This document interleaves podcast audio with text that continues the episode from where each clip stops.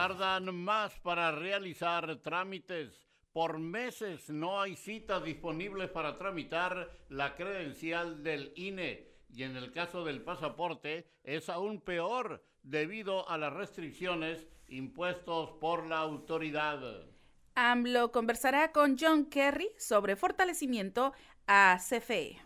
Mascarillas, o sea, los cubrebocas, ya no serán obligatorios en mayoría de sitios al interior en California. Partidos políticos tienen mil millones de pesos en inmuebles. Anuncian clases a partir de hoy en escuelas con paro.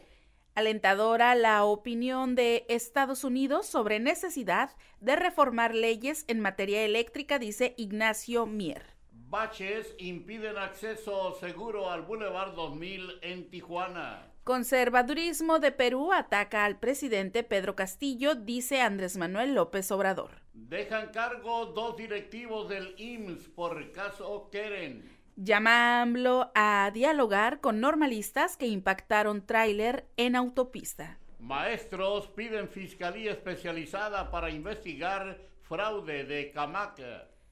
Bajo observación, casos comienzan a reducirse en México de COVID-19. El Chaparral luce abandonado tras desalojo de migrantes. México recibió cerca de 36 millones de pasajeros en vuelos internacionales durante el 2021. Condición Santa Ana molesta a habitantes de Tijuana. CONACIT y, y Procuraduría Agraria buscan realizar encuestas sobre el uso del glisofato encuentran calcinado en la colonia Morelos, en Tijuana. Suman fuerzas DIF y Fiscalía de Justicia para investigar maltrato a menores. En Ensenada capturan a dos eh, sujetos por homicidio y privación ilegal de la libertad. Autoridades decomisan más de 300 kilogramos de cocaína en San Luis Potosí. Denuncian matanza de perros en Maniadero, Ensenada. Investiga Fiscalía asesinato de alcalde municipal de Michoacán.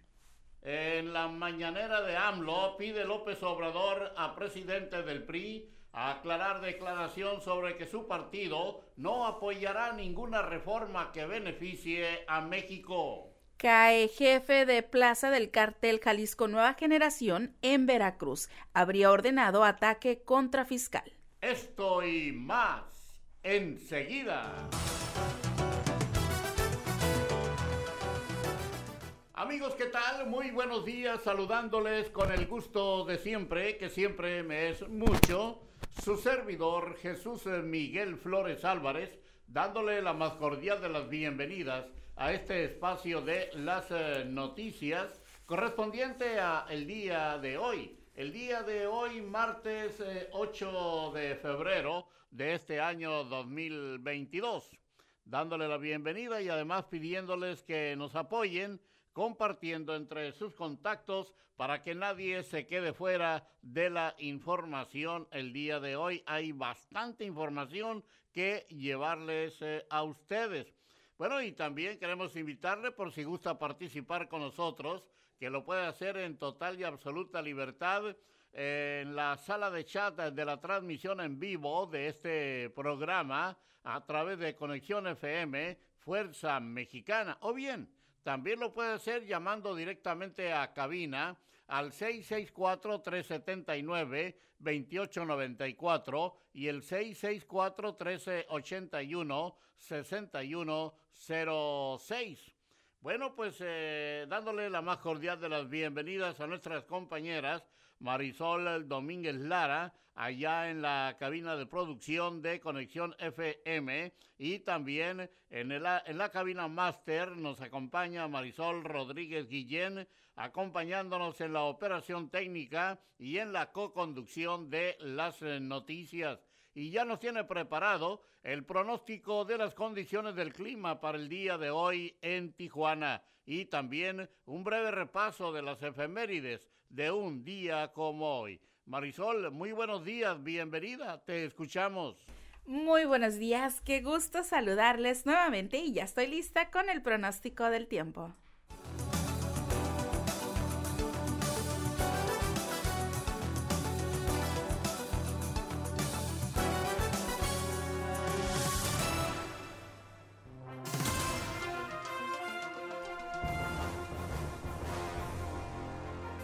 La temperatura al momento en la ciudad de Tijuana es de 19 grados centígrados. Durante esta mañana y por la tarde tendremos cielo mayormente despejado. Se espera una temperatura máxima de 25 grados centígrados y una temperatura mínima de 10 grados centígrados se mantiene la condición Santa Ana para hoy y los próximos días con posibles vientos fuertes en zonas altas. Y para el día de mañana, mañana miércoles 9 de febrero, la temperatura máxima llegará a los 28 grados centígrados y la mínima será de 12 grados centígrados. Para el próximo jueves estaremos con las mismas eh, temperaturas, tendremos una máxima de 28 grados centígrados y una mínima de 13 grados centígrados. Para el próximo viernes, viernes 11 de febrero, la temperatura llegará a los 27 grados centígrados y la mínima será de 12 grados centígrados sin cambios significativos en las condiciones del tiempo para los próximos días y continuaremos con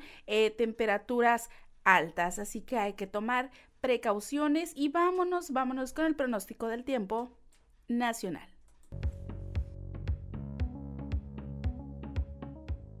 El Servicio Meteorológico Nacional de la Conagua le informa el pronóstico del tiempo. Este día, el frente número 28 recorrerá el sureste del país y la península de Yucatán. Ocasionará lluvias puntuales intensas en Veracruz, Tabasco y Chiapas, muy fuertes en Oaxaca y Quintana Roo, y lluvias fuertes en Puebla, Campeche y Yucatán. La masa de aire que impulsa al frente, en combinación con la corriente en chorro subtropical, mantendrá el ambiente frío a gélido, con heladas por la mañana, lluvias y bancos de niebla en zonas altas del noreste, centro y oriente del país. Asimismo, prevalecerán las condiciones para la caída de aguanieve o nieve durante esta mañana en zonas montañosas de Nuevo León, Tamaulipas, San Luis Potosí, además de cimas montañosas por arriba de los 4.000 metros sobre el nivel del mar, en Tlaxcala, Puebla y Veracruz.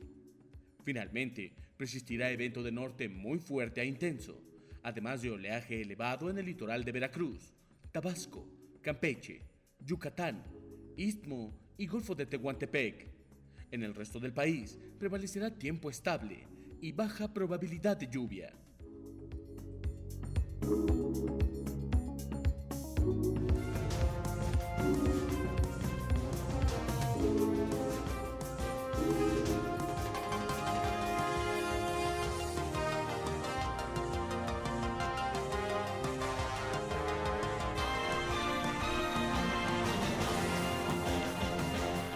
Continuamos con las efemérides de un día como hoy, 8 de febrero.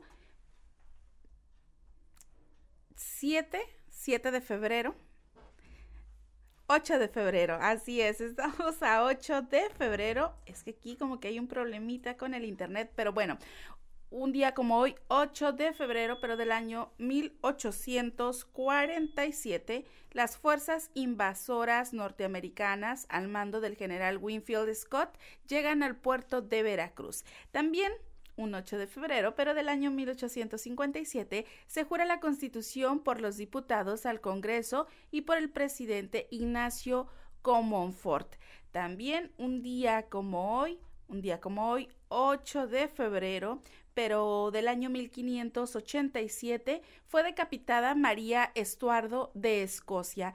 Un día como hoy, pero del año 1807 es la batalla de Eylau y también un día como hoy, 8 de febrero, pero del año 1975, Bolivia y Chile firman acuerdo de Charaña. Y bueno, hoy también, 8 de febrero, se celebra el Día Internacional del Internet Seguro.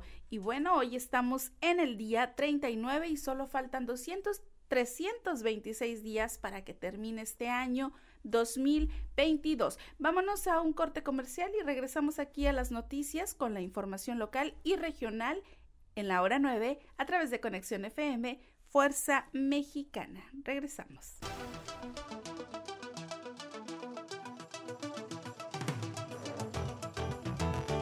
Un, dos, tres. Conexión FM Fuerza Mexicana.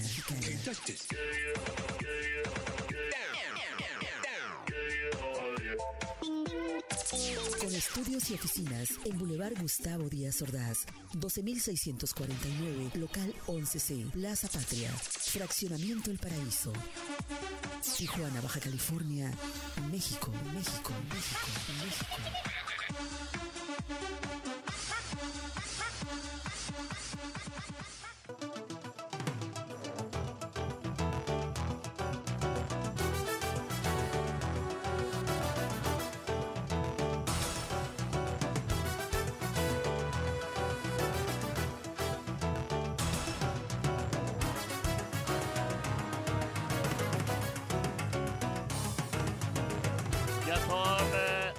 9 de la mañana con 20 minutos. Ya son las 9 con 20. Es el tiempo de la ciudad de Tijuana, Baja California, México. Y es el tiempo de llevarles a ustedes la información local y regional. En la información de Tijuana, los ciudadanos que buscan en Tijuana un espacio para tramitar su credencial de elector, pasaporte mexicano, tiene que esperar meses para poder concretar un espacio y en el caso de la visa hasta finales del el 2022. Actualmente a través de la página del Instituto Nacional Electoral no hay citas disponibles para obtener la credencial de elector. Los seis módulos en la ciudad están ocupados hasta marzo del presente año. Para algunos ciudadanos, al ser urgente obtener este documento, lo intentan sacar en otras ciudades vecinas como Playas de Rosarito o Tecate. Sin embargo, en estos lugares tampoco hay fechas disponibles.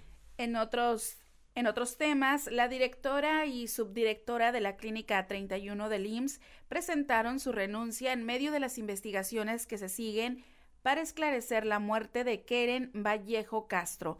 A través de una tarjeta informativa, la dependencia federal confirmó que la delegada estatal de Cire Sarganaga aceptó la renuncia de ambas directivas. Se informó además que continúa la investigación interna para esclarecer las circunstancias en las que se brindó atención médica a la paciente que murió después de una cesárea. El IMSS lamentó la muerte de Keren Vallejo Castro y reiteró su compromiso con la población derechohabiente por la transparencia y en trabajar en la mejora de los procesos médicos en busca de una atención de calidad, establece la tarjeta informativa emitida por la institución. Bueno, y en eh, San Diego, California, el uso de los cubrebocas en la mayoría de los lugares cerrados ya no será obligatorio a partir del 16 de febrero tras un descenso en el número de casos y hospitalizaciones de COVID-19, confirmaron las autoridades de salud pública del estado el día de ayer. El uso obligatorio de mascarillas en sitios cerrados como restaurantes y comercios en California fue puesto de nuevo el pasado 15 de diciembre por un mes y luego extendido hasta el 15 de febrero debido a una alza de contagios de coronavirus en la entidad.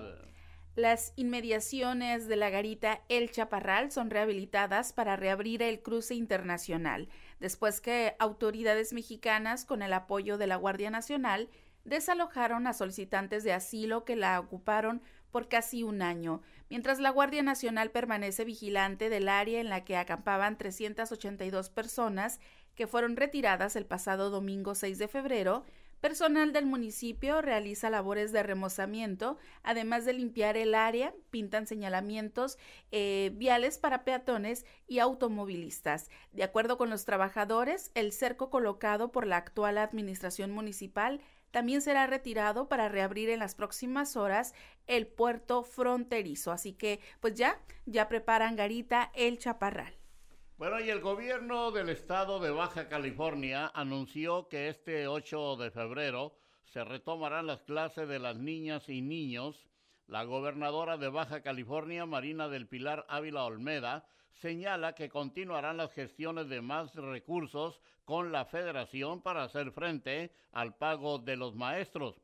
Los maestros que mantuvieron un paro laboral ante la falta de diversos pagos retomará la impartición de clases a partir de este martes, confirmó la sección 2 del CENTE y el gobierno del estado.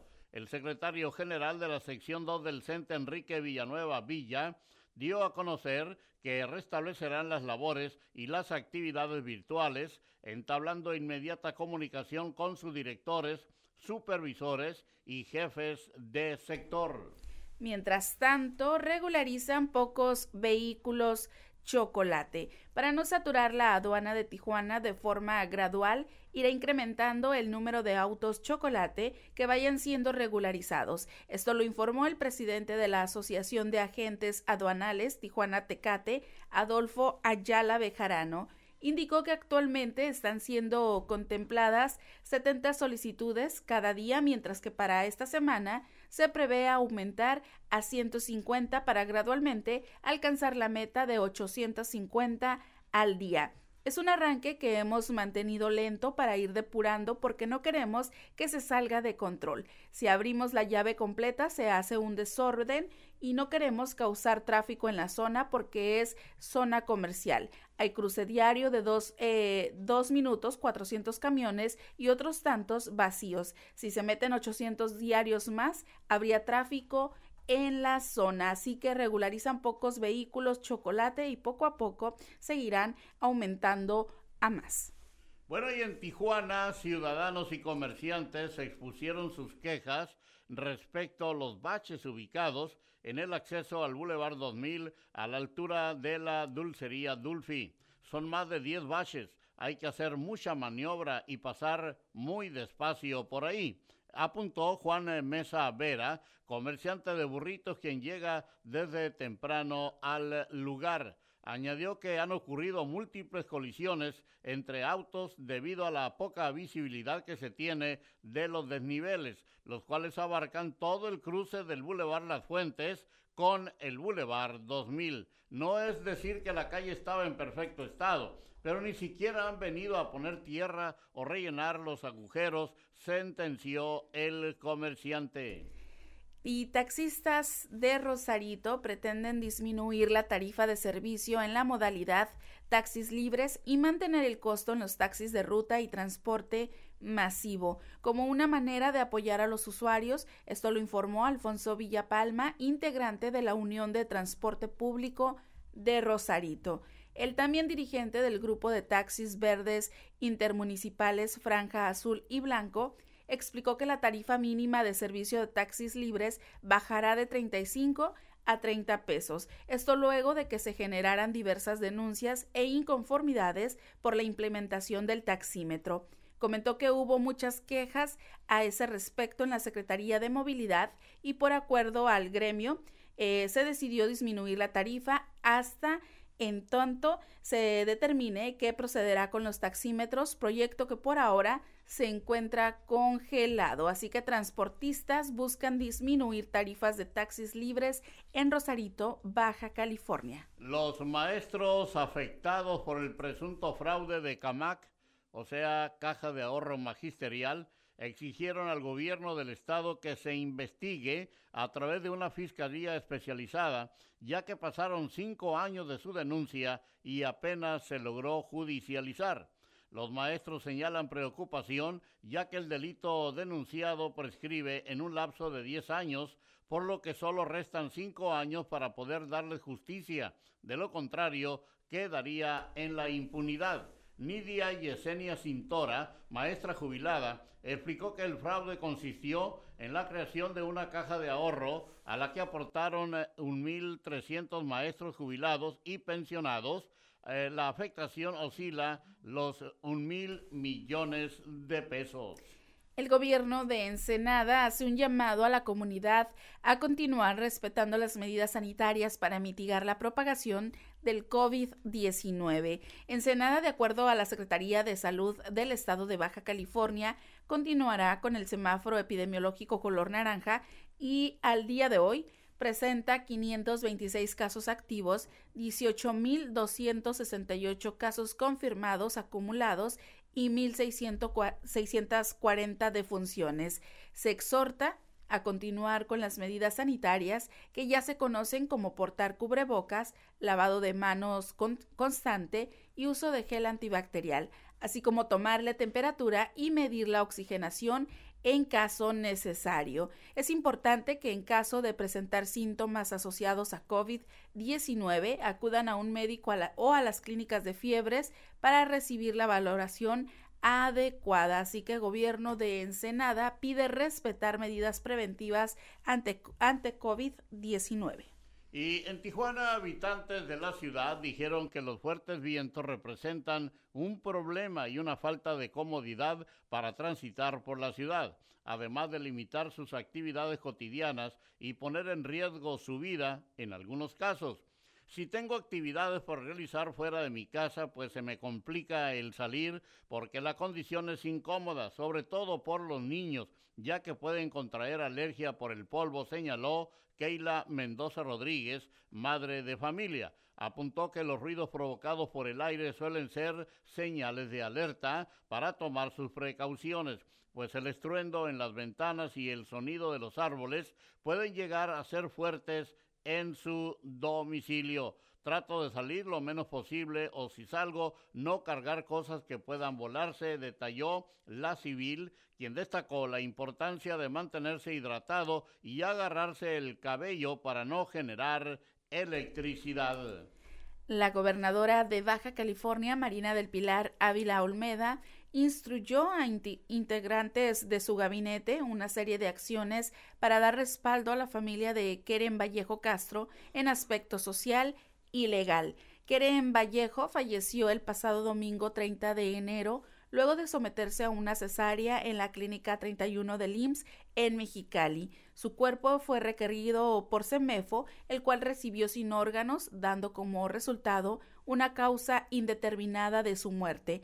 Amigas y amigos, quiero expresarles mi sentir respecto a un caso que nos ha impactado a todas y todos en Baja California, el fallecimiento de Keren Vallejo Castro, registrado en un hospital del IMSS en Mexicali. Esto lo dio a conocer la mandataria. Desde el día de los hechos me comuniqué con Micha, con con Miguel y cuenta con todo el apoyo que como gobierno del estado podamos aportar. Miguel, su familia y sobre todo su recién nacido cuentan conmigo, abunda la gobernadora. Así que la gobernadora instruye respaldo a familia de Keren. Y en Tijuana, lo que inició como el reporte de un incendio de basura se convirtió en el hallazgo de un cadáver calcinado en la colonia Morelos. A las 8.20 horas, vecinos de la calle Tetecala reportaron llamas en un desarenador, así como la presencia de indigentes en el área. Elementos de Bomberos Tijuana atendieron el reporte y al sofocar el fuego confirmaron la presencia de un cuerpo masculino en estado de calcinación. Personal de servicios periciales determinará si se trató de un homicidio o una muerte culposa. Seguimos con más noticias y no todos los 382 migrantes aceptaron ser reubicados del Chaparral hubo quienes manifestaron tener a dónde ir, informó la Comisión Estatal de los Derechos Humanos de Baja California a cargo de Miguel Mora, sin precisar la cantidad de personas en contexto de movilidad que sí aceptaron ser llevados a los cinco albergues dispuestos para recibirlos, subrayó que personal de la comisión los acompañó en los traslados. La comisión observó que a todas las personas se les diera la opción de albergue, pero que también que se les respetara su derecho a decidir y algunas personas manifestaron tener a dónde ir. En esos casos, las autoridades también ofrecieron traslados, así que no todos los migrantes aceptaron ser trasladados a albergues, dice la Comisión del Estado. Bueno, y finalmente, en la información local y regional, allá en la Cenicienta del Pacífico, en Ensenada, Baja California, cinco perras hembras aparecieron muertas la semana pasada en un terreno de maniadero. Sin embargo, presentaban signos de maltrato y posible abuso sexual, denunció Ana Daniela García Salgado, activista en derecho de animales. La semana pasada empezaron a aparecer perritas hembras, primero dos, luego una y posteriormente otras dos. todas en un radio de 500 a 200 metros de distancia una de las otras en la misma zona de Maniadero. Gloria Aragón, rescatista de la Asociación Civil Huellitas Independientes, fue quien encontró los cuerpos de las perritas quien anteriormente las había rescatado de la calle y las tenía resguardadas en su predio. Es tiempo de irnos a una breve pausa aquí en las noticias. Cuando regresemos tendremos el enlace con nuestro compañero, el periodista Gerardo Díaz Valles, para su reporte del día de hoy. También le presentaremos a ustedes la información nacional. Eh, Antonio Vega nos presentará lo que el día de hoy se publica en las primeras planas de los diarios de mayor circulación en México. Y claro, los deportes, porque los deportes también son eh, noticia. Aquí en Conexión FM, Fuerza Mexicana. Regresamos.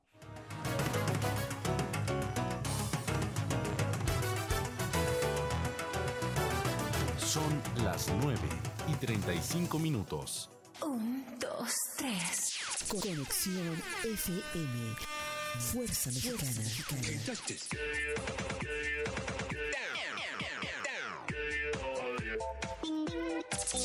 Estudios y oficinas en Boulevard Gustavo Díaz Ordaz, 12649, local 11C, Plaza Patria, Fraccionamiento El Paraíso. Tijuana, Baja California, México, México, México, México.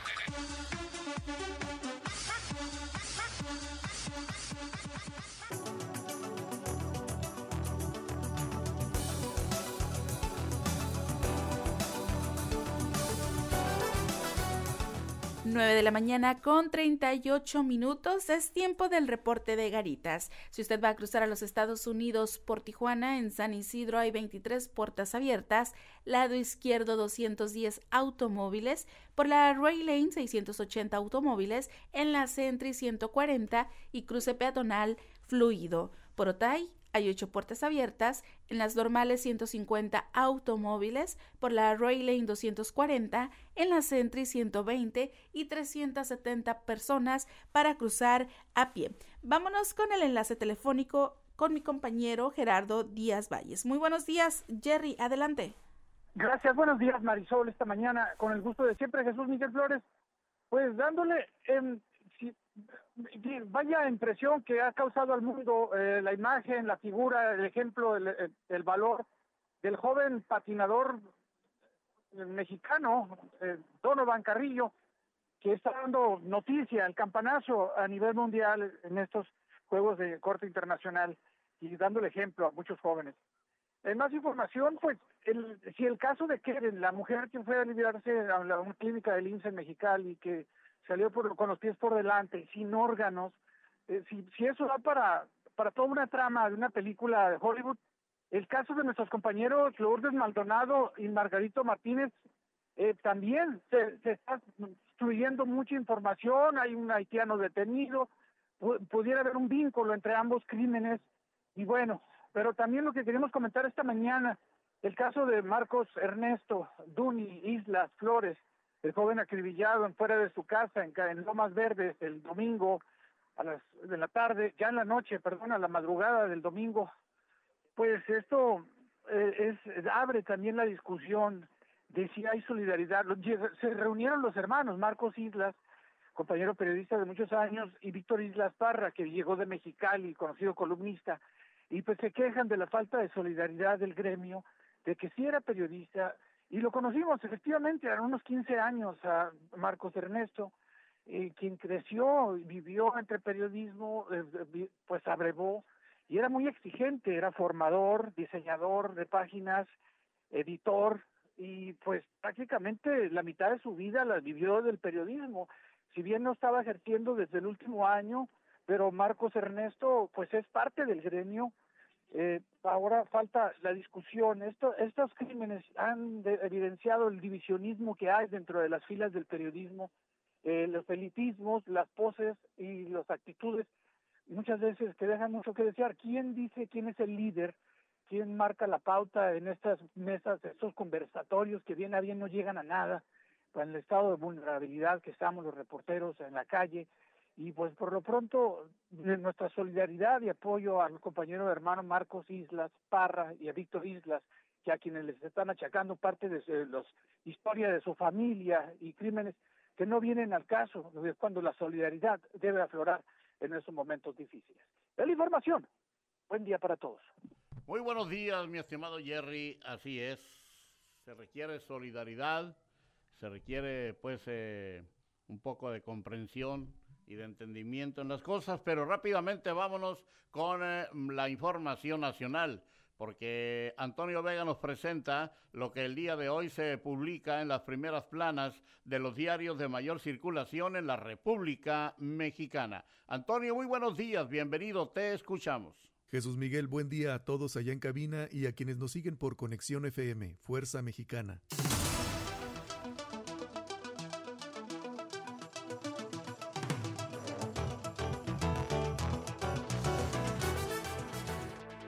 Martes 8 de febrero de 2022. Soy Antonio Vega. Este es un resumen de noticias publicadas en primeras planas de periódicos en México. Reporte Índigo. Ciberseguridad rezagada. El gobierno federal continúa sin materializar una estrategia efectiva para atender las amenazas de seguridad que enfrenta el país en la esfera digital. A la par, las organizaciones criminales actúan con cada vez más holgura y sus ataques tocan la primera esfera de la política nacional.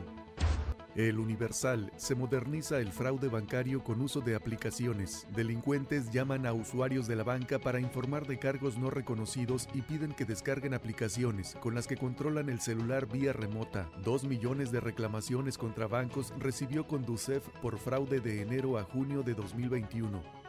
Ampliación del tren suburbano al Aeropuerto Internacional Felipe Ángeles se encarece. La obra para conectar con el nuevo aeropuerto costará 4.422 millones de pesos más, pese a que usará los convoyes del interurbano México-Toluca. 34% es el alza, al pasar de 12.908.1 millones de pesos a 17.330 millones quiere crimen organizado penetrar en Coahuila. En 2021 hubo 21 enfrentamientos, principalmente en los límites con Estados Unidos, Nuevo León y Tamaulipas. Diario de México. Permanece la violencia en Michoacán, pese a más Guardia Nacional. En la entidad existen una decena de cárteles de la droga que buscan ejercer su control y, producto de sus enfrentamientos, en los primeros 37 días del año se contabilizan al menos 215 personas asesinadas. Desde la década de 1980, la región compuesta de 113 municipios ha servido a narcotraficantes para la producción de drogas como marihuana, metanfetamina, heroína, fentanilo y ahora cocaína. La razón, Zacatecas, con cinco homicidios al día en promedio, prende nuevas alertas. Plan de apoyo no logra resultados, van por refuerzo. En 148 días de gestión de David Monreal, 696 personas han sido asesinadas. El sábado hubo 18 ejecutados, uno de ellos hermano de un diputado. Admite Monreal, no alcanzan votos para sacar las reformas. Morena y aliados tienen entre 70 y 74, faltan 12 para la mayoría calificada. Va a ser un trabajo de mucho diálogo, dice. Bloque de contención firme en rechazo. Reforma. Busca a Estados Unidos limpiar reforma energética. Llega mañana John Kerry. Pugnará enviado porque aumenten y se protejan inversiones verdes. Sufre educación por las megaobras. Sectores prioritarios como la educación han resentido la preferencia presupuestal para megaobras y proyectos estrella del gobierno federal. Un estudio del Centro de Investigación Económica y Presupuestaria advierte que para este año el gasto en educación en México será de 883.929 millones de pesos, es decir, 3.1% del Producto Interno Bruto, su proporción más baja en la última década. Se recuperan empleos, pero 72% son informales. Organización Internacional del Trabajo considera datos desde mediados de 2020 y hasta el tercer trimestre de 2021. Milenio. Normalistas ignoran que están infiltrados por el crimen, dijo AMLO. Violencia. Dirigentes de las movilizaciones por los 43 niegan injerencia de Lampa. La Comisión Nacional de Derechos Humanos había documentado nexos de gente de la escuela Isidro Burgos con los rojos. Bancos aprueban créditos, pero agencias no cuentan con autos por falta de chips. Banorte y BBVA reportan tener más solicitudes de crédito que autos disponibles por falta de semiconductores. Lucha contra pesca ilegal. Emprende Estados Unidos sanciones a embarcaciones mexicanas. El economista, sector automotriz pierde peso en las exportaciones durante el 2021. Pasó de 32.1% en el 2019 a 28.3% el año pasado. Ingreso familiar en México, aún abajo del nivel prepandemia. El repunte del 2020 no fue suficiente para igualar nivel del 2019. 103.79 puntos fue el nivel del 2021 en la metodología de la Organización para la Cooperación y Desarrollo Económico. 6.7% puntos menos fue el registro del 2021 respecto del 2019. 24 horas. No, no crecerá Producto Interno Bruto 5%, sino la mitad. Cloutier coincide con especialistas, pero difiere del presidente. Al contradecir el pronóstico presidencial de hace una semana y prever un crecimiento de 2.6% para 2022, la secretaria de Economía justificó que un cálculo mayor fue antes de Omicron. Una economía estancada, inflación alta e indicadores dados a conocer en enero pintan un panorama muy complicado, dijeron especialistas. Mientras no haya una inversión dinámica, estamos condenados a crecer cerca o por debajo de 2%, indican. El Sol de México. Economía rectifica. México crecerá 2.6%. Contradice el optimismo de López Obrador. Tatiana Cloutier cree que el presidente está apostando a que sucederán cosas positivas. Este es un resumen de noticias publicadas en primeras planas de periódicos en México. Soy Antonio Vega.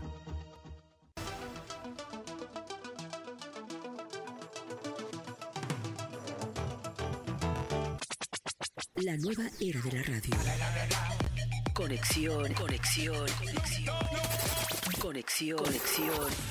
Fuerza Mexicana. Conexión FM.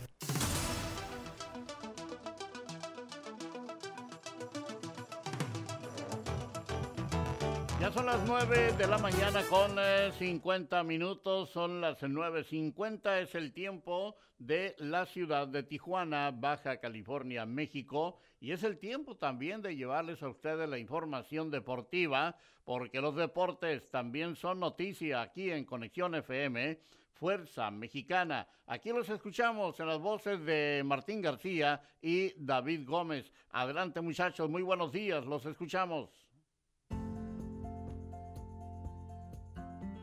Hola, ¿qué tal? Muy buenos días a Jesús Miguel Flores y Marisol Rodríguez Guillén. Y por supuesto a usted, que sintoniza la hora 9 a través de Conexión FM Fuerza Mexicana. Traemos para usted las breves deportivas.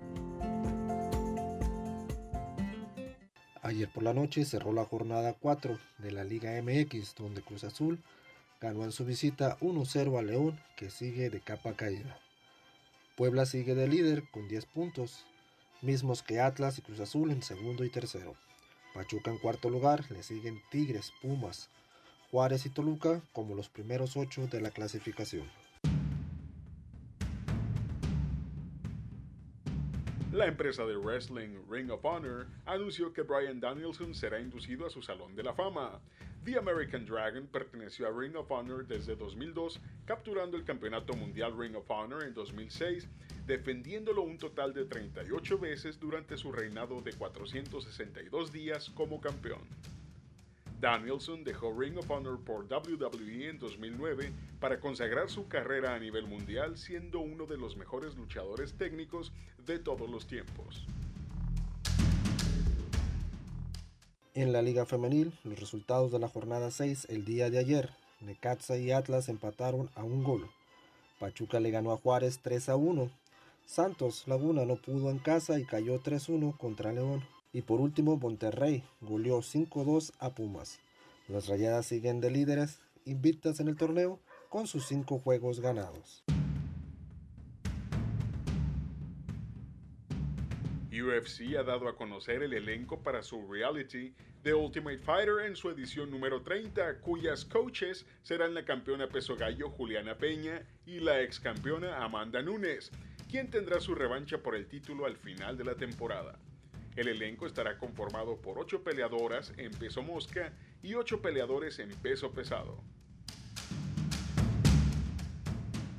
Mientras tanto, la Liga de Expansión MX, hoy da comienzo la jornada 7, donde Cancún recibe a Tepatitlán de Morelos, Correcaminos contra Morelia y Dorados contra Pumas Tabasco. Recuerden que esta liga los partidos se juegan entre semana los días martes, miércoles y jueves. Con información de Martín García y de un servidor, soy David Gómez y lo invitamos a seguir en sintonía de la programación que Conexión FM tiene para usted. Excelente martes, cuídese mucho. Muchas gracias eh, muchachos, Martín García, David Gómez, eh, siempre pues muy activos con la información deportiva para las noticias en la hora 9 de Conexión FM, Fuerza Mexicana. Y es así como estamos llegando ya al final de las noticias del día de hoy. Por mi parte, su servidor Jesús Miguel Flores Álvarez, no me resta más que agradecerles el favor de su atención e invitarles para que el día de mañana, en punto de las 9 de la mañana, nos acompañen en otro espacio informativo más.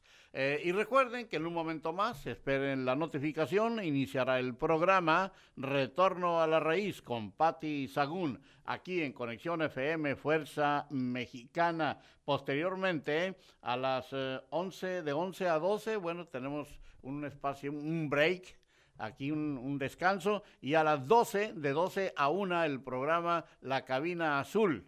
Sí, un programa pues muy entretenido, por cierto, con mucha música, mucha, pero mucha música aquí en Conexión FM Fuerza Mexicana. Y a la una, a la una de la tarde el programa Soy Lola a través de Conexión FM Fuerza Mexicana. Gracias a Marisol Rodríguez Guillén allá en la cabina máster de Conexión FM. Eh, mañana aquí nos encontraremos. Hasta mañana. Hasta mañana, muy buenos días.